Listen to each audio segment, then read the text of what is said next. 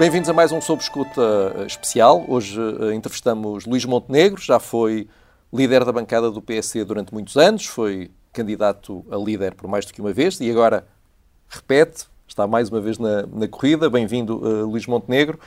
Já apresentou a sua moção, apresentou algumas ideias. Uma das ideias que defende é, é, é a criação de uma taxa máxima de IRS de 15% para os jovens até aos 35 anos. Uh, ontem deu, deu, uma entrevista onde disse que não sabe quanto é que isso custa.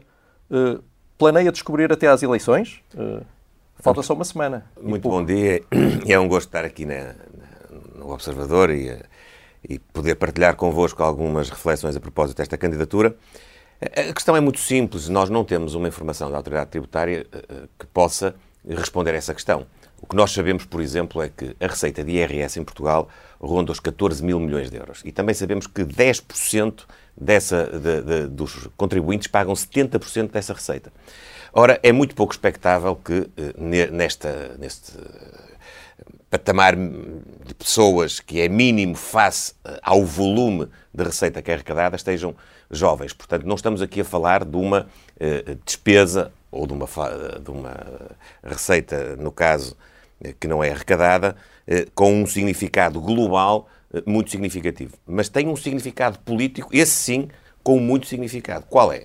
É o de dar aos jovens portugueses, nomeadamente aqueles que obtêm mais qualificações, aqueles que entram no mercado de trabalho, a oportunidade de eh, terem condições para se fixarem aqui, fixando aqui o talento, o conhecimento a capacidade, a mais-valia que essas qualificações uh, trazem ao país. E não, como tem acontecido, infelizmente, nos últimos anos, deixá-los ir para fora, precisamente uh, uh, aproveitar as qualificações que nós lhes concedemos e que eles também se esforçaram para obter. Ou seja, eu não tenho uma conta para apresentar, porque ela não é possível, tenho a expectativa que, para cada caso concreto de um jovem entre os 25 e os 35 anos, sobretudo as pessoas com, de, de quem estamos a falar, com o rendimento médio, pode ter aqui uma vantagem que o possa fazer optar por ficar com, cá e reter. Com, e, com rendimento médio ou com qualquer rendimento? Não, não é com qualquer rendimento. Nós não temos um desenho final da, da medida, nós apresentámos a ideia. Posso lhe dizer, por exemplo, que eh, nós, quando propusermos a medida em concreto, não vamos integrar no seu âmbito de aplicação os jovens, que apesar de serem jovens, têm o rendimento do último escalão do IRS, porque achamos que nessa franja a questão já não tem, a ratio legis desta medida já não se justifica, porque naturalmente as pessoas já têm uma dimensão de rendimento que não é uh, aquela que nós queremos atingir em termos de retenção de talento e de conhecimento. Há uma coisa também que eu tenho a certeza, é que um jovem que hoje, uh, um casal jovem que hoje paga 30%, 32% de IRS nesta faixa uh, etária, eh, tem hoje uma contribuição. Mas se migrar, a contribuição para a receita em Portugal é zero. Ora, se nós descermos essa contribuição de 30 para 15, nós vamos dar condições a essa família jovem de poder ter eh, mais eh, rendimento para aceder à habitação, estamos a falar do acesso à primeira habitação, por via da aquisição, por via do arrendamento, ter mais condições para poder eh, suprir algumas necessidades em conciliar a vida profissional com a vida familiar, em poder ter filhos, nomeadamente, em poder ter acesso a alguns serviços que... Mas, mas alguma receita, mas vai perder receita, não é? Não isso, sabe. Há, isso não há dúvida, não é? Não se sabe. Eu não posso sequer dizer isso, porque é possível até que a medida, se tiver um efeito muito positivo de retenção de jovens qualificados, possa até gerar mais receita, eh, feitas as contas, Apesar do que tudo, aquela... O número, de, o número de jovens qualificados que imigra é, é, ainda, é, elevado, ainda elevado. São, são, algumas, mas, são algumas dezenas de milhares mas, por ano, tem, tem acontecido nos mas é muito anos. inferior aos, aos que cá estão, não é? Com certeza e, que sim, e, com certeza e, que sim, mas, mas, fazem, desses, mas fazem cada vez mais falta. E fazem, desses, claro, fazem cada vez mais falta. Mas aqui o ponto é estritamente de... De conta de conta, de eu perda percebo, de receita. Eu percebo, é um mas, bocadinho um exercício de fé, não é? Mas sabe, não, não é de fé. É, é, de fé é, de que as contas uh, darão certo, não é? Não, não é verdade, não é verdade. Não é de fé. E vou dizer porque é que não é de fé. Não é de fé por estes princípios e não é de fé porque é evidente que detendo a política uh, uh, orçamental e financeira na mão, Qualquer governo, e nomeadamente um governo liderado por nós, que possa executar esta medida, terá de arranjar as compensações que forem necessárias depois de ter a máquina fiscal à sua disposição, com todas as contas que só a máquina fiscal consegue fazer. Há uma coisa que nós temos que uh, perceber: nós temos que fazer qualquer coisa na fiscalidade em Portugal. Não é possível continuarmos a ter um Estado que cada vez tira mais recursos à sociedade, cada vez tira mais recursos às pessoas, às famílias, às empresas e cada vez oferece menos até em sentido contrário. Isto é, os serviços públicos estão cada vez pior e têm tido um desinvestimento brutal nos últimos anos. Mas do ponto de vista da competitividade, quer da economia, quer da competitividade em termos de retenção de mão de obra e de mão de obra qualificada, nós não podemos asfixiar mais as pessoas, as famílias, as empresas, sob pena de cada vez sermos menos competitivos, de cada vez termos menos condições para ser também mais produtivos e, portanto, gerar mais investimento e mais crescimento Ainda económico. No, no tema da fiscalidade, que já percebemos que é um tema importante para si, defende que alguns trabalhadores que atualmente pagam zero de IRS deveriam receber um reembolso relativo a esse imposto. É aquilo a que chama IRS negativo. Que reembolso seria este? E, mais uma vez, quanto é que custaria?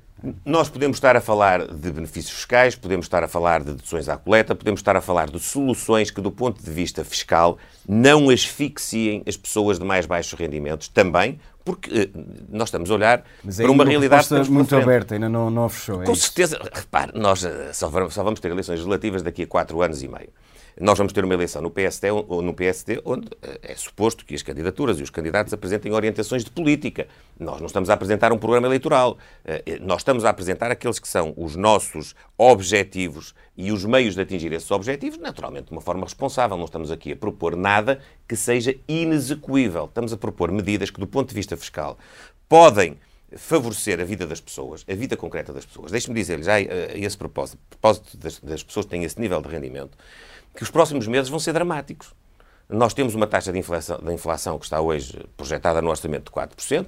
A maior parte dos, economias, dos economistas e até de algumas instituições acham irrealista, eh, por defeito, essa taxa de inflação, mas essa, essa taxa de inflação tem consequências muito concreta- concretas na vida das pessoas. Os últimos números do INE, só para termos uma ideia, que comparam a inflação homóloga entre abril de 2021 e abril de 2022, tem um número global de 7,2%. Mas, dito isto, as pessoas parece que não conseguem perceber o que é, qual é o significado que isto tem. Mas isto tem Mas- mas significado. Olha, dessa deixe-me questão- só dizer-lhe. Nos óleos alimentares, o aumento foi de 53%. Nos combustíveis, foi de 32,3%. Sabemos, No gás, ainda foi de recentemente o Observador fez 24%. um trabalho sobre o cabaz alimentar e o... o- No gás foi de 24%, Mas aqui na carne foi é, de 14%, apresentam-nos no peixe duas- foi de 11%. Ou seja, estamos a falar de, de- de bens essenciais que afetam o cotidiano da vida das pessoas e a taxa de inflação, ao mesmo tempo, que influencia o preço eh, dos bens, dá também mais receita fiscal ao Estado. Há uma folga orçamental que este orçamento vai ter e que devia estar já a ser eh, aproveitada do ponto de vista da- da- da- das medidas políticas para famílias que trabalham, pensionistas Já que têm baixos rendimentos só- e que precisam de ter um apoio extra nesta fase, que vai ser uma fase complicadíssima. Deixe-me só, apresentou-nos aqui duas propostas eh, abertas e ainda por, eh, por definir em concreto. Também não apresentou contas. Acha que é por causa disso que o seu adversário diz que o senhor está pouco preparado para liderar o PSD? Ah, por amor de Deus, nem- não, não há nenhuma razão para dizer isso e, e muito menos esta que, que está a apontar. Repare, eh, eh, eu quando O fico. adversário diz que não tem um plano para o país. Não. Eu não vou estar aqui a entrar nesse debate. Posso dizer o seguinte: eu estou muito à vontade. Eu tenho muitas ideias para o país, muitas ideias para o PSD e tenho também a capacidade e a humildade de ir à procura de contributos que venham de dentro do PSD, Jorge que venham das Silva estruturas de que venham das estruturas do PSD, que venham dos autarcas do PSD, que venham da sociedade civil. Eu tenho, de resto, um plano que já apresentei de eh, criação de um movimento, um movimento Acreditar, que será uma espécie de Estados Gerais do PSD, isso. para podermos dialogar com a sociedade dar uma resposta e às para podermos- do seu adversário. E para podermos construir um programa eleitoral daqui a dois anos, para depois termos outros dois para eh, o poder esclarecer, divulgar eh, e, e, no fundo, partilhar eh, com, os- com- com os portugueses e com a Prefere não sociedade. responder diretamente às Eu do seu respondo, claro que eu me sinto preparado e claro que tenho um pensamento para o país, mas repare, eu não vou andar aqui a fazer apreciações pessoais nem sobre mim, nem sobre o meu adversário, não é isso que é o mais importante nesta campanha. Pedia-lhe uma, uma resposta eh, rápida, até porque foi um tema que dominou eh, muito a campanha anterior para as legislativas. Eh, defende, como sabemos, uma reforma do sistema fiscal. Se só pudesse descer o imposto primeiro, se, se, se tivesse que priorizar algum, começava pelo IRC ou pelo IRS? Começava pelo IRS das classes médias e das classes com mais baixos rendimentos. Mas repare, foi buscar eh, para coordenar a sua moção o professor Joaquim Miranda Sarmento, que foi também autor do último programa eleitoral, ou coautor do último programa eleitoral, que privilegiava precisamente uma descida do IRC. Se não é uma, uma contradição? Não, não é uma contradição. Eu até eh, perguntou-me qual era a minha prioridade. Eu disse-lhe qual era. Eu acho que as duas coisas devem ser feitas em simultâneo.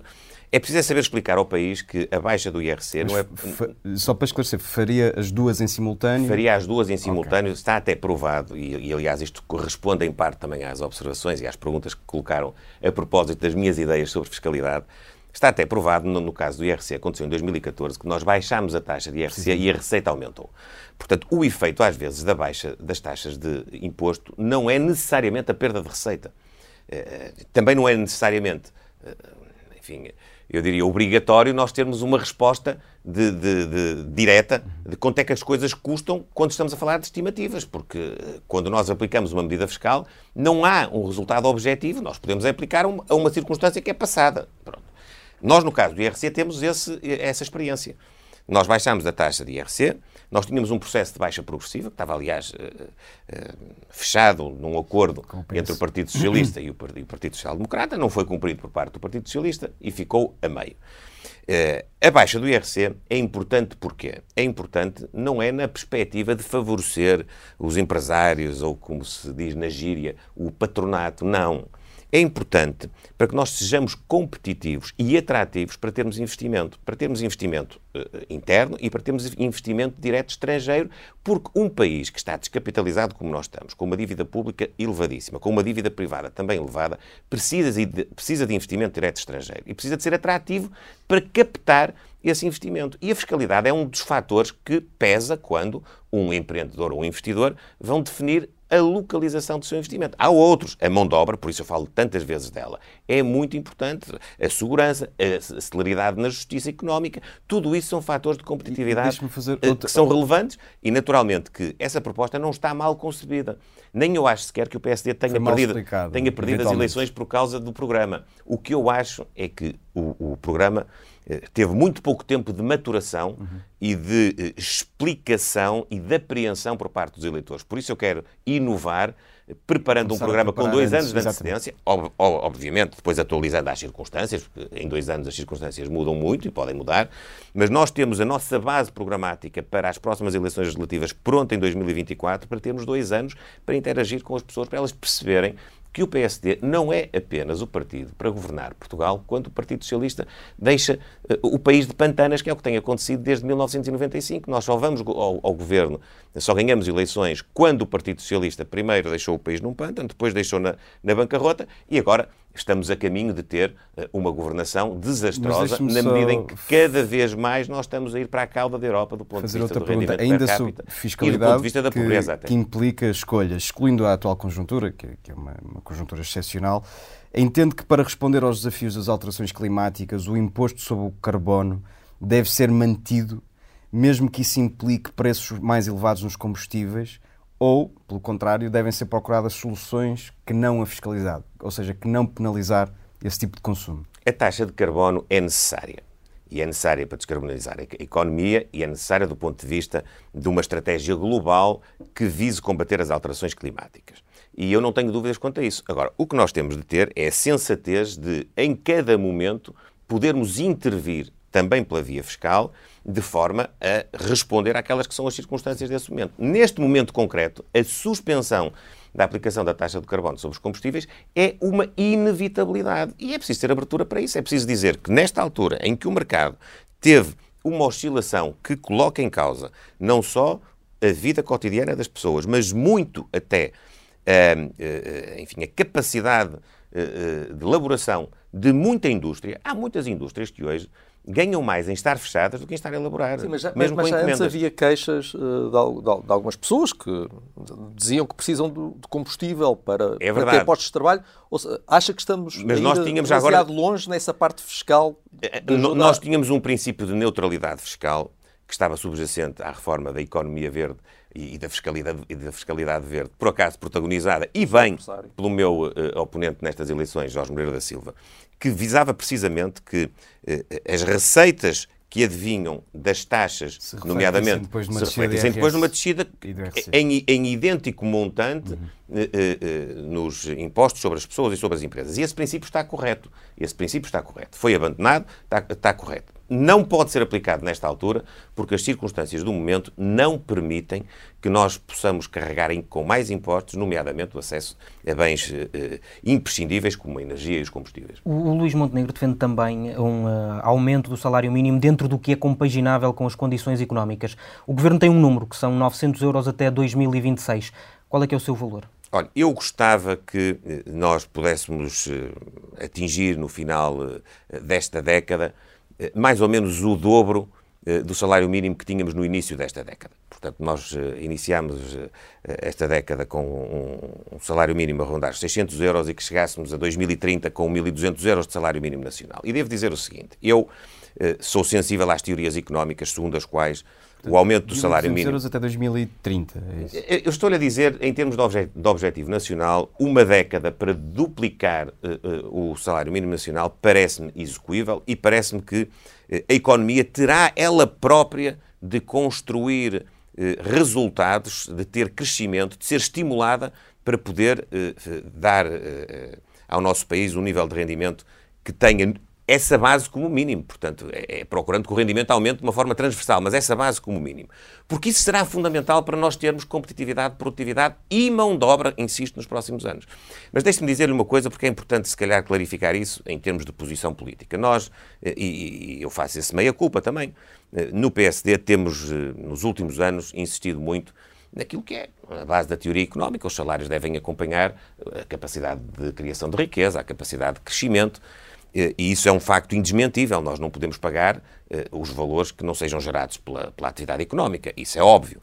Mas também é verdade que uh, uh, os últimos anos mostraram que a economia portuguesa consegue, desse ponto de vista, ter alguma adaptação, nomeadamente naquilo que é a fixação do salário mínimo. Portanto, os aumentos que o Governo está a fazer têm sido bem, bem feitos? Têm sido bem feitos e devem continuar e até, se possível, até subir um pouco porque a economia consegue. Dentro, dentro deste espaço temporal que define, em 2026 o salário mínimo até pode estar acima dos 900 euros que o governo estipula. Se, se a economia, aí sim, se a economia tiver um nível de crescimento e um nível de desempenho que nós uh, temos que esperar, porque eu não desejo que, que, a governação do Partido Socialista corra mal. Eu desejo ganhar as eleições em 2026, apesar da governação do Partido Socialista trazer benefícios para o, para o, para o povo português e para a economia portuguesa. Não, eu, eu não quero que o PSD volte a ser governo apenas e só porque o Partido Socialista eh, desbarata oportunidades em cima de oportunidades e nós teremos oportunidades de financiamento enormes nos próximos anos, quer por via do PRR, quer por, por via do Portugal 2030.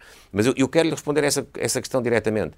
As nossas empresas têm capacidade de adaptação e já mostraram para aumentos do salário mínimo nacional acima daquilo que são os aumentos salariais eh, normais. E elevar o salário mínimo nacional é condição, é condição para que tenhamos uma sociedade mais justa, mais equilibrada e Mas, também... Ao longo da nossa conversa já percebemos E também que, capacidade que, de reter que, mão de obra. Agora, é evidente que eu não quero só que o salário mínimo suba e os outros salários possam estagnar, que é o que tem acontecido. Porque o que está a acontecer em Portugal é que há cada vez mais pessoas a ganhar, a ganhar o salário mínimo e cada vez mais o salário mínimo a aproximar-se do salário, do salário médio. Ou Mas... seja, tudo nivelado por baixo.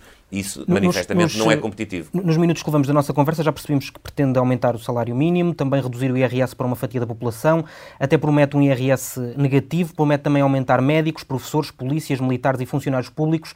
Imagino que também não tenha ideia de como é que isto se paga. Ou não, tem? Eh, tenho, tenho, tenho ideia. Eu tenho na minha moção como eh, a outra face, se quiser, dessa moeda, nós temos um crescimento médio da nossa economia de 4% nos próximos anos. É isso que nós temos que procurar. Nós temos que procurar estimular o investimento, nós temos de procurar atrair eh, capacidade produtiva, inovação, eh, temos de continuar a estimular o aumento das exportações no nosso, no, no nosso modelo económico, de forma a gerar taxas de crescimento médio que estejam ali pelo menos a rondar os 4%, que foi o que fizemos com Cavaco Silva desde de 1985 a 1995. E foi por isso que com Cavaco Silva nós conseguimos ter o país a infraestruturar-se, conseguimos ter o país a dar aos pensionistas a maior valorização de sempre nas pensões, o 14º mês. Conseguimos ter o maior programa de sempre de intervenção na habitação, nomeadamente o Programa Especial de Realojamento e a Erradicação das Barracas nas áreas metropolitanas, e fizemos tudo isso em simultâneo. Porquê? Porque nós tínhamos um crescimento económico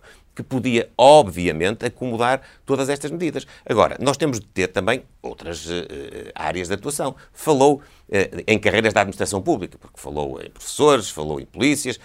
As carreiras da administração pública têm que ter maior atratividade também para a administração recrutar os melhores quadros na sociedade, mas temos de ter uma administração mais eficiente.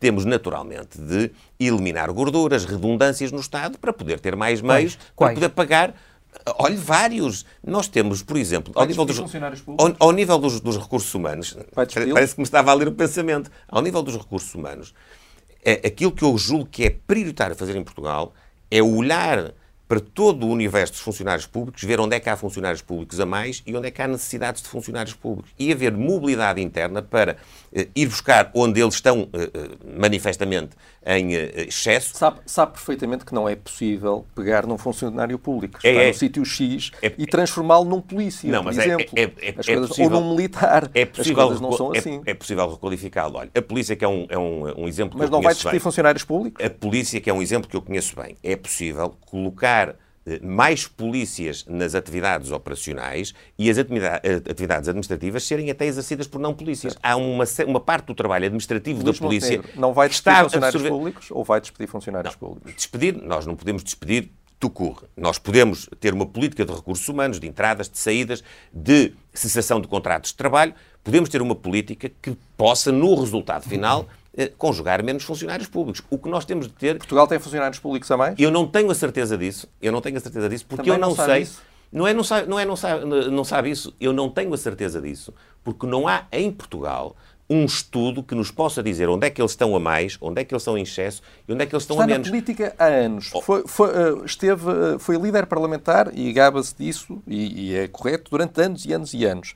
Durante uh, um período em que o seu partido esteve no governo. Fizemos seu, várias alterações. O, o seu partido esteve domínio. no governo e mesmo assim uh, não tem informação sobre o Estado não, português não, oh, e se é preciso... Miguel, nós temos informação, temos muita informação, mas há informação que não temos e essa é uma delas. Nós não temos na administração pública em Portugal uma eh, eh, enfim, um estudo que nos possa eh, evidenciar, do ponto de vista da política de recursos humanos, onde é que há excesso de recursos humanos e como é que eles se podem requalificar para precisamente ter essa mobilidade. Mas há pelo menos uma evolução. Os últimos dados é preciso... apontam para mais 15 mil funcionários em relação ao ano anterior. É, Parece-lhe parece uma tendência positiva. O que, a, o que, a, administração pública tem feito é, quando tem uma necessidade, contrata. Mas não vai primeiro fazer ela própria e não só por iniciativa do trabalhador, a própria gestão da administração pública ir aos locais, aos sítios, aos serviços onde pode haver excesso eh, e redundâncias de, de, de, de funcionários para poder requalificá-los e redirecioná-los. Isso, obviamente, é muito difícil, porque pois se faltar é. funcionários públicos na fosse, guarda, se faltarem funcionários se fosse, públicos... Se fosse fácil, já estava claro, feito. Se faltarem funcionários públicos na guarda, não se vai buscar funcionários públicos a faro para irem para a guarda. Essas coisas, essas contas que são simpáticas de dizer uh, em entrevistas como esta, precisamente nunca foi feito porque se calhar é impossível de fazer. Não, é, é possível não é? fazer. É possível haver mobilidade dentro da administração pública. Nem é possível, nem é preciso, tão pouco, na minha opinião, se calhar haver uma mobilidade tão extrema como aquela que, que, era, que exemplificou. Eu sei que era a título exemplificativo, mas é possível que nós tenhamos até serviços descentralizados que possam também contribuir para a, maximização enfim, do capital humano que nós temos na administração, há várias medidas que podem ser tomadas. Algumas foram tomadas no passado. Certo. Por exemplo, nós tivemos durante vários anos, falou dos nossos governos, e nós nesses governos tínhamos uma prática em que, cada, eh, em que por cada dois funcionários que saíam só entrava um, tínhamos algumas medidas de reestruturação global. E depois tínhamos que, naturalmente, acudir às necessidades e temos que continuar a fazer isso. Há políticas para isso. Há políticas. Agora, nós temos que ter uh, um ponto de partida. O ponto de partida, eu não posso dizer, eu tenho que ser sério, eu não posso dizer se nós temos a mais ou a menos. Acredito que possamos ter em muitos eh, setores da administração a mais Está... e sabemos que há necessidades noutros. Está entendido. Estou ah, disponível para isso. Está entendido. Além de, das questões económicas, quer também uh, adotar o chamado Índice de Felicidade Interna Bruta, o único país que aplica esse índice de forma consistente uh, e que, aliás, é o, a grande inspiração para este índice é o, é o, é o botão, que para aferir desse, esse índice de felicidade faz uma série de perguntas aos seus cidadãos, como, por exemplo, com que frequência reza, ou então com que frequência tem discussões com a sua família, ou ainda confia nos seus vizinhos. Pretende fazer perguntas tão intrusivas como esta em não. Portugal para definir este índice? Não. Então não, como é que vai definir não, isto? Não, Sabe que esse, esse, índice é hoje já adotado pelas Nações Unidas. Esse índice é hoje... O que as Nações Unidas fazem é uma coisa, não, é, o... é uma coisa muito diferente. Esse índice é hoje já utilizado em vários países, mesmo na União Europeia, por exemplo, a Alemanha falo, eh, para aferir não exatamente nos mesmos termos em que ele está, eh, enfim, teoricamente eh, concebido, mas para aferir a felicidade das pessoas. Até o Instituto Nacional de Estatística em Portugal também já faz isso. Vamos lá ver, nós, estamos aqui, nós não estamos mas aqui então, a falar... não quer fazer coisa... nada de novo, é isso? Não, o que eu quero... O que eu quero é que o que é feito é muito diferente disto que está a defender. O que eu quero, o que eu quero, e, e é isso que eu defendo na minha moção, se, eh, se a leram, li, li, se a leram com, com certeza, claro. conseguiram captar uh, uh, aquilo que é a fundamentação da aplicação desse, índice, o que eu quero é dizer o seguinte. O desenvolvimento de um país não pode aferir-se apenas pelo crescimento da economia. Não pode aferir-se apenas pelo crescimento do PIB. Esse é um elemento fundamental, sem o qual nós não conseguimos, de facto, avaliar se estamos no bom caminho, se estamos a criar a riqueza suficiente para poder ter depois uma redistribuição justa, equitativa e que confira igualdade de oportunidades a todos. É verdade isso. Mas também é verdade que o fim da política não se pode esgotar nisso. Ou seja, o fim da política é também saber se as políticas públicas geram bem-estar, geram qualidade de vida nas pessoas em vários domínios. Olha, no acesso ao lazer, no acesso à prática desportiva, no acesso aos cuidados de saúde, no acesso aos cuidados de educação e o índice de felicidade eh, bruta, o que quer é avaliar os vários parâmetros da vida concreta das pessoas. É isto que é o índice. O os vários parâmetros, depois cada Estado eh, conceberá naturalmente o questionário, os elementos de ponderação, os fatores a ter em, em, consideração. E eu, na minha moção, exemplifico vários. Eh, o acesso à cultura, o tempo para a vida familiar. São esses os parâmetros que eu creio que em Portugal é útil que nós possamos avaliar para também não estarmos, digamos, a meter a cabeça na areia e a pensar que o país está sempre melhor ou pior apenas porque, porque a economia cresce mais ou cresce menos. Pedia-lhe agora, nesta, nesta nova fase da, da entrevista, que, que, nos desse respostas claras e cristalinas. Eu, tento, eu estou a tentar fazer isso desde sim, o início. Vai perceber, vai perceber onde é que eu quero chegar. Uh, se ficar em primeiro lugar nas legislativas, mas precisar de mais apoios para ter uma maioria estável no Parlamento, admite fazer um acordo com Chega semelhante ao que existe nos Açores? Eu admito que eh, o objetivo do PSD deve estar focado em combater o Partido Socialista e em obter uma maioria. Para isso, deve eh, ter uma abrangência eleitoral que lhe permita, Captar dentro, os votos do Chega, dentro da moderação do PSD, captar votos de socialistas ou votantes socialistas, melhor dizendo, que se vão desiludindo e frustrando com a governação socialista, com abstencionistas e também com aqueles que votaram à direita do PSD em opções políticas feito, por falta feito, de... Cumprida essa meta, admite este, o entendimento este, este, com... é o, este é o enquadramento. O segundo princípio, eu vou responder à pergunta, uhum. o segundo princípio é que eu não quero contribuir como líder do PSD, nem quero contribuir como líder de uma alternativa política ao socialismo em Portugal para perpetuar o Partido Socialista no poder. Portanto, dito sim. isto, dito isto, nas eleições legislativas de 2026, nós vamos ter a oportunidade de discutir o assunto das alianças políticas antes das eleições, durante a campanha, e depois, após as eleições, mediante a composição do Parlamento. E eu de, de, de, respondo a isso com toda a frontalidade. Olha, em primeiro lugar, há fatores que eu não domino. Estamos a quatro anos e meio, eu não vou estar aqui a cenarizar um por um. Vou dizer apenas o seguinte: vou dizer. É preciso saber que Partido Socialista é que vamos ter. Partindo do princípio, do princípio que o PSD ganha as eleições e não tem maioria absoluta, o Partido Socialista pode ser o primeiro partido a viabilizar esse governo. O, o, o professor Marcelo Rebelo de Sousa, o ex-presidente da República, viabilizou durante quatro anos os orçamentos e os uh, que, principais eixos de... Considerar que Rui Rio dizia sempre isso e uma parte do partido discordava em larga medida dessa, acaso, dessa tese. De... Por acaso até não me lembro do Dr. Rui Rio ter dito exatamente assim, mas... Era o princípio. Para que... aqui também não é o, o, o, mais relevante. Não, o que eu lhe estou a dizer é que o Partido Socialista Portanto, hoje... que o PS vai mudar de face. Deixe-me só, porque eu, eu, eu, para, me, eu, para me explicar eu tenho, tenho que concretizar. O Partido Socialista do, do Dr. António Costa não tem esta disponibilidade. Perdeu as eleições em 2015 e quis fazer um governo com o Partido Comunista e com o Bloco de Esquerda. Ou seja, fez o contrário do que o PSD tinha feito com Marcelo Rebelo de Sousa. Eu não sei se nas próximas eleições legislativas o candidato do Partido Socialista é ou não o Dr. António Costa. Se for o Dr. António Costa, eu tenho o primeiro pressuposto. Acabou, não há conversa, nós já sabemos, ele não quer e, portanto, esse assunto está arrumado. Pedro Nuno Santos logo se for outro líder, nós temos de saber qual é a posição desse líder. Eu, é só para lhe dizer que há quatro anos e meio há, há, há, perguntas às quais eu não consigo responder. Eu também não sei que representação vai ter o Chega ou vai ter a Iniciativa Liberal.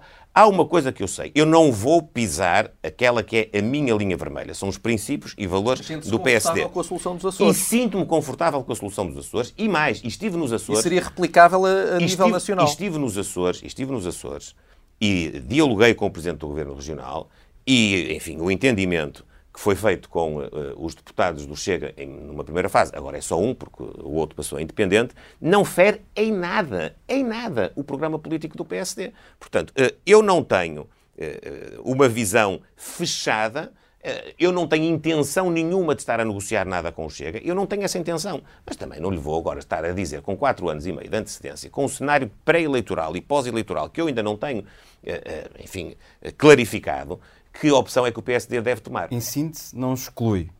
Isso é justo dizer que não exclui nem um eventual acordo de entendimento com o PS, nem com o Chega, se tal se vier a verificar. Eu não quero, eu não quero, mas eu também não quero perpetuar o Partido Socialista no poder. Deixa-me só fazer uma pergunta também de um cenário que, que, que, abordou há pouco em relação a 2015. Se for líder do PSD, se ficar em segundo lugar na altura, mas existir uma maioria de direita, fará uh, entendimentos para se tornar Primeiro-Ministro ou para chegar ou para formar um governo? Muito dificilmente, devo dizer-lhe, muito dificilmente. Eu tenho uma visão eh, segundo a qual o Primeiro-Ministro deve ser o vencedor das eleições. É evidente que eh, é preciso assegurar condições de governabilidade ao país e é preciso que o, que o principal partido da oposição, no caso, eh, tenha que responder à magna questão que é saber se quer ou não ter uma governação alternativa, mesmo sendo uh, relegado para segundo nas eleições legislativas. Eu devo dizer, e já defendi isto no passado e não mudei de opinião, o princípio segundo o qual, em Portugal, os governos devem ser liderados por quem vence as eleições, por, por um lado, pela imputação que é feita na eleição ao próprio líder político que tem mais votos, e por outro lado também pela adesão que significa o projeto político que está subjacente a quem vence as eleições, deve ser o princípio que deve preponderar. Mesmo que o PS não consiga formar uma maioria. Deve governo. ser o princípio que deve preponderar. Depois é evidente que há condições de estabilidade política, de governabilidade, que têm de ser avaliadas. Eu, se algum dia me confrontar com essa situação, devo dizer que, devo, que, que colocarei o assunto eh, ao, eh, ao partido e decidiremos conjuntamente, mas não é não é claramente uh, o cenário onde eu me Mas sinto até, confortável. Até esse, até esse dia chegar, se tudo correr como previsto, ainda faltam uh, alguns anos e, e na, na, na noção de estratégia que, que, que, apresenta, traça como objetivo vencer todas as eleições até às legislativas de 2026. Uh, eh, o primeiro ato eleitoral deste caminho são as europeias. Se o PSD não ganhar, demite-se? O primeiro ato eleitoral deste caminho são as eleições regionais na Madeira, onde nós pretendemos manter uma maioria absoluta de governação. Depois teremos as eleições europeias. São eleições, eh, enfim, especiais. Eh, são, de facto, as primeiras eleições nacionais eh, que o próximo líder do PSD vai enfrentar e nós, eu creio que temos condições para as poder vencer. Se não, se não as vencermos, teremos eleições diretas e terá de ser feita uma avaliação do mandato em função de todo o desempenho da direção política, da liderança e também do resultado eleitoral, em função de tudo. Agora, não, não, não é, nem é necessariamente eh, eh, obrigatório que, perdendo as eleições, o líder saia, nem é necessariamente obrigatório que, ganhando, tenha que ficar. Portanto, isso é uma avaliação que é uma avaliação global, conjunta, que nós faremos na, nessa oportunidade, com tranquilidade. Qual é a minha intenção? Ah, a minha intenção é estar quatro anos e meio à frente do PSD para disputar eleições legislativas. E depois, aí sim, se for Primeiro-Ministro, ficarei líder o, o tempo que eh, eh, me concederem para exercer essa função e que, o, enfim, o país e o partido entenderem como mais adequado, e eu próprio. Se não for eleito primeiro, se não ganhar as eleições e, portanto, não formar governo em 2026, é evidente que terei de dar a vez a outro. Mantendo-se à frente do PSD eh, pelo tempo que deseja, ainda antes das legislativas, eh, vai ser chamado a pronunciar-se sobre um candidato presidencial. Marcelo Rebelo de Sousa já falou um, em, em, conversas com partidos sobre a hipótese de Paulo Portas. Seria uma boa escolha à direita? Eu não sei se falou ou se não falou. Eh, eu sei que o líder do PSD que estiver em funções, ali há algures, em meados de 2025, e quando olhar para as presidenciais de janeiro de 2026, eh, terá de ver quais são as personalidades na nossa área política que estão disponíveis e tomar uma opção de apoio, de não apoio, de apoio, enfim, eh, eh, mais aberto, partidário. Eu não posso responder a essa pergunta sem saber quais são as personalidades da nossa área política que vão estar Paulo disponíveis. Portas tem que, que valor é que Conheço Paulo Portas, é conheço Paulo Portas e, e faço um juízo muito positivo da sua capacidade política, intelectual e de intervenção. Eh, se for uma dessas personalidades, será naturalmente ponderado com exclui, todas as outras. Não exclui a hipótese de apoiar alguém que não seja. Do PSD, não, PSD, não excluo. Não excluo. Queríamos uh, perceber também agora um bocadinho mais as suas ideias em algumas áreas, pedia-lhe respostas mais sucintas, porque já estamos, já estamos avançados.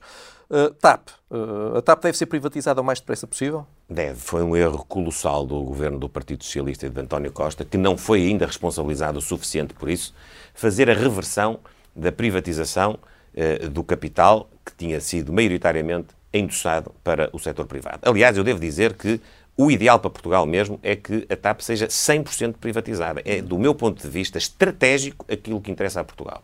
E, e devo até dizer o seguinte, devo até dizer que há um certo provincianismo eh, no argumentário segundo o qual eh, uma companhia de bandeira garante eh, por si só o cumprimento do desígnio estratégico de nós termos determinadas rotas. Não é verdade. Eh, há a possibilidade dos Estados poderem eh, contratualizar, eh, de alguma forma até facilitar operações de empresas privadas que cumpram esses, esses objetivos. E, e, eu, e eu, sinceramente, acho que em Portugal se tem de discutir isto com total abertura. Outro, outro, outro caso clássico que é falado normalmente é, é, o da banca, eh, a questão da Caixa Geral de Depósitos. Eh, logo no início da liderança de Pedro Passos Coelho falou-se na possibilidade de privatização. Acha que deve ser privatizado? Aí acho que não deve ser privatizado. Acho que eh, uma Caixa Geral de Depósitos que possa ser o garante do sistema bancário, da confiança dos depositantes e, de alguma maneira, também, não sendo essa a sua vocação principal, também um certo farol daquilo que pode ser feito em termos de apoio à economia, é uma vantagem do sistema financeiro que nós não devemos desperdiçar. A, disciplina de cidadania nas escolas tem levantado algumas polémicas. Acha que deve ser obrigatória? Não, não, acho que deve ser facultativa e acho que deve ser completamente despolitizada e não aproveitada com uh, intuitos uh, mais ou menos subreptícios, como tem acontecido com os governos de esquerda. Ainda dentro do ensino, uh, há a questão do, do cheque ensino. Acho que o Estado deve garantir que os cidadãos possam ter a liberdade de escolher a escola dos seus filhos, seja pública ou privada, e, e depois o Estado, através, por exemplo, do cheque ensino, uh, permitir o financiamento? Ou, acho que ou isto sim. é demasiado. Acho que sim, acho que o Estado deve fazer isso quer no ensino, quer na saúde, evidentemente aproveitando a capacidade instalada. Ou seja, também não pode ser uma liberdade que seja total. Imagine-se uh, uma região onde há 10 escolas públicas e uma escola privada. Eh, se calhar não faz sentido que eh, as pessoas tenham uma liberdade total de abandonar todas as escolas públicas para ir para a única escola privada ou para uma escola privada de uma outra região.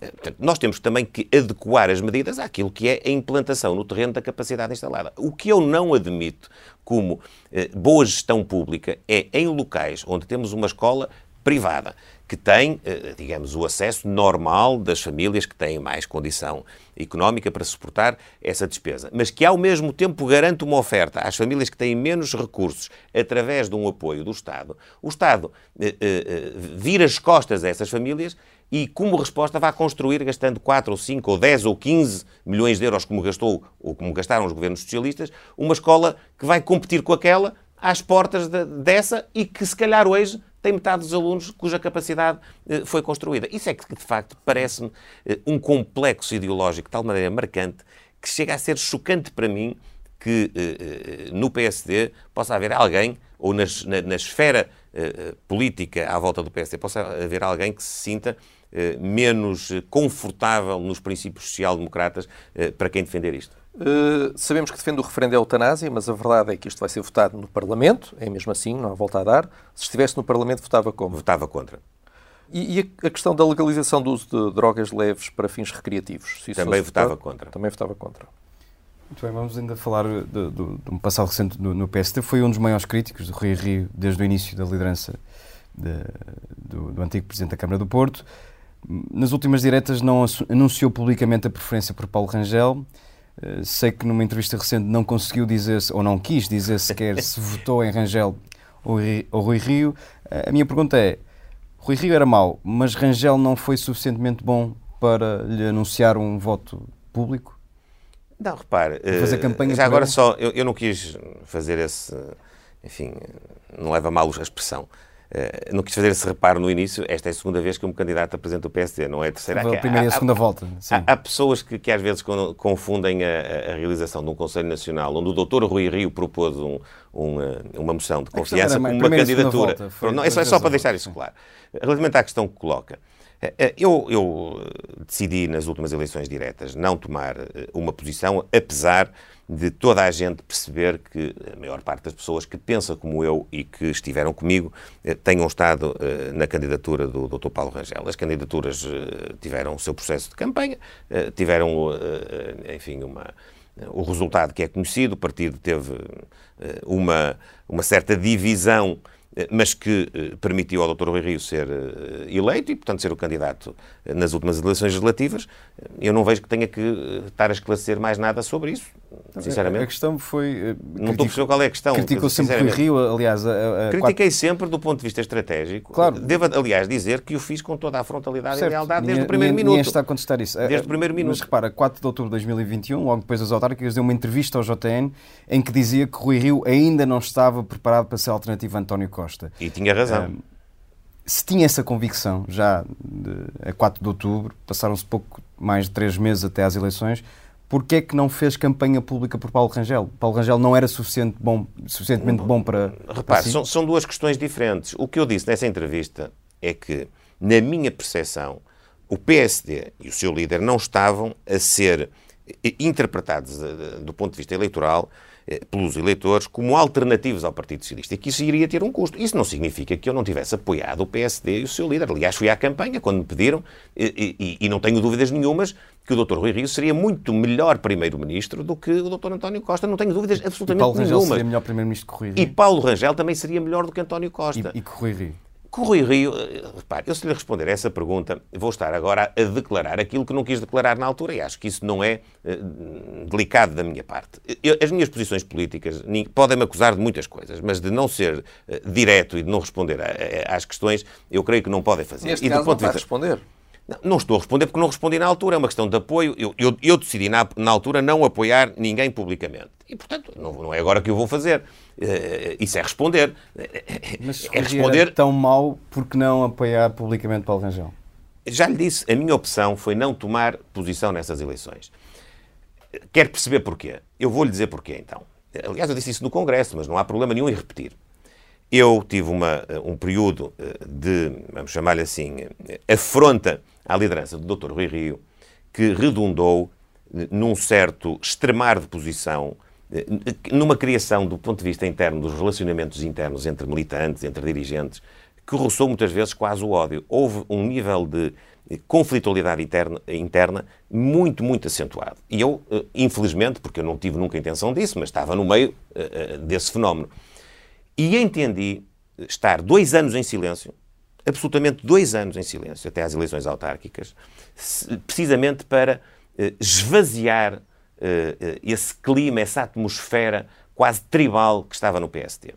E entendi no fim desse período que não devia intervir no processo de escolha do líder para, se quiser, dar o meu contributo para a reconciliação interna do partido. Olha, quer que eu lhe diga uma coisa, estou até muito satisfeito, porque eu creio que o partido hoje está muito mais coeso, muito mais unido, não tem esses extremismos, as pessoas hoje estão mais próximas umas das outras e é uma condição sem a qual o próximo líder também não terá sucesso. Portanto, creio que eh, foi preciso desanuviar o ambiente interno nos últimos tempos e eu dei, o meu contributo para isso, que eh, é verdade, teve esse epílogo foi nem sequer participar na contenda interna assim, uh, do final do ano passado. Não ignorará que entre apoiantes de Paulo Rangel, entre muitos apoiantes de Paulo Rangel, há quem defenda ou quem acredite que Luís Montenegro e os seus apoiantes lhe tiraram o tapete. Aliás, foi até uma acusação do seu adversário nesta corrida, Jorge Moreira da Silva, que disse que Paulo Rangel foi traído na reta final de campanha por Olha, no que me diz respeito a mim e às pessoas que eu conheço, isso só tem uma palavra: mentira. É mentira, portanto, é uma mentira que se repete e que, eh, aliás, está, está hoje aos olhos de todos. Eh, os principais apoiantes e operacionais do Dr. Rui Rio são hoje uh, o sustentáculo da candidatura que é adversária à minha. Portanto, Mas vai voltar isso, a escolher Rangel isso, não, isso não faz sentido. Olha, o, o que, o que eu, o, isso com Paulo Rangel. o que eu posso dizer, eu com o Paulo Rangel nunca tive nenhumas dúvidas, eu tenho uma ótima relação com ele, tive antes, tive durante e tenho depois dessas Vai voltar a escolhê-lo como cabeça de lista para as europeias? Nós uh, escolheremos atempadamente nossos, as nossas candidaturas. Deixe-me só dizer uma coisa que é importante. Porque o, que eu acho que foi a maior surpresa das declarações do meu adversário a, a propósito de eleições internas foi ele ter declarado com tanta veemência e até de uma forma repetida que tinha votado no Dr. Rui Rio há dois anos. Isso é que para mim foi a maior surpresa de, de, de, de enfim, dos últimos tempos. Não ia, ia, dizer da minha vida, mas é quase da minha vida política, porque uh, uh, eu nem queria acreditar, nem quero acreditar na adesão que uh, o meu estimadíssimo amigo Jorge Moreira da Silva tem hoje à liderança do Dr. Rui Rio. Sinceramente, não sei de onde é que isso vem. Não vem das opiniões que eu sempre ouvi dele, quer em público, quer em privado. Isso sim é, para mim, uma também grande tem, surpresa. Também tem resistido muito em, em dizer se mantém ou não Paulo Mota Pinto como líder parlamentar. É para manter ou não? Não é uma questão de resistir. Eu, eu já tive a ocasião de dizer. Eh, nós temos um funcionamento partidário, que ainda por cima tem consagração estatutária, mas nem é propriamente aqui a regra estatutária que é relevante. A direção política do partido e a frente parlamentar têm que estar em articulação e em coordenação. E aquilo que eu desejo. Mas compreendo que, que, que, que, um dos primeiros atos de, de, de, desta, desta bancada e de Paulo Mota Pinto tenha sido apresentar uma proposta de revisão constitucional a meio de umas eleições aquilo, diretas. Aquilo que eu quero compreender é que o primeiro ato que eu tenho que ter como Presidente do PSD é reunir com o, o líder parlamentar e com a sua equipa e garantir conseguimos manter essa articulação. Se garantirmos que temos o melhor modelo de articulação. Mas o Luís Montenegro não gostou desta, desta, a direção desta ideia continuará de as suas funções. Se acharmos que é preciso fazer acertos, faremos os acertos que forem necessários. Relativamente a essa matéria, também já fui muito claro. E o Dr. Rui Rio também já foi, que já tornou público, aliás, que o, o projeto não, não entrou, não, por culpar, não, por responsabilizar, mas eu assumo a responsabilidade toda. Eu acharia insensato que o PSD, a duas ou três semanas de eleições internas, com, onde se vai eleger um novo líder e uma nova direção política, é, é, entregasse na mesa da Assembleia da República um projeto de revisão da lei eleitoral e de, da revisão da Constituição. E disse isso ao Presidente do Partido, ele acolheu a minha opinião, disse que se houvesse um dos candidatos que se opusesse, eh, eh, isso não aconteceria, e foi isso que aconteceu. Não, não, não entraram e a responsabilidade é minha e eu assumo-a assumo integralmente. Vou pegar nesses projetos, no trabalho meritório que lá está, vou discutir isso com a direção eh, partidária, vou discutir isso com os órgãos eleitos no Congresso e depois com a bancada, e a, seu tempo tomaremos a posição sobre quando e com que conteúdo apresentaremos os projetos, nomeadamente de eh, reforma do sistema eleitoral e também da Constituição. Uh, Falou-nos aqui da, da, da, necessidade e do contributo que entende ter tido para tirar um bocadinho da crispação que existia no partido. Estamos agora com uma campanha interna e nem sequer se conseguiu entender com o seu adversário sobre uma data para debates. Uh, acha que esta é a boa imagem uh, que o PSD tem para passar? Creio que, que, pronto, lamento isso e creio que era melhor que houvesse, efetivamente, mas houve aqui circunstâncias que não permitiram, porque eh, nós tínhamos programado um debate televisivo esta semana.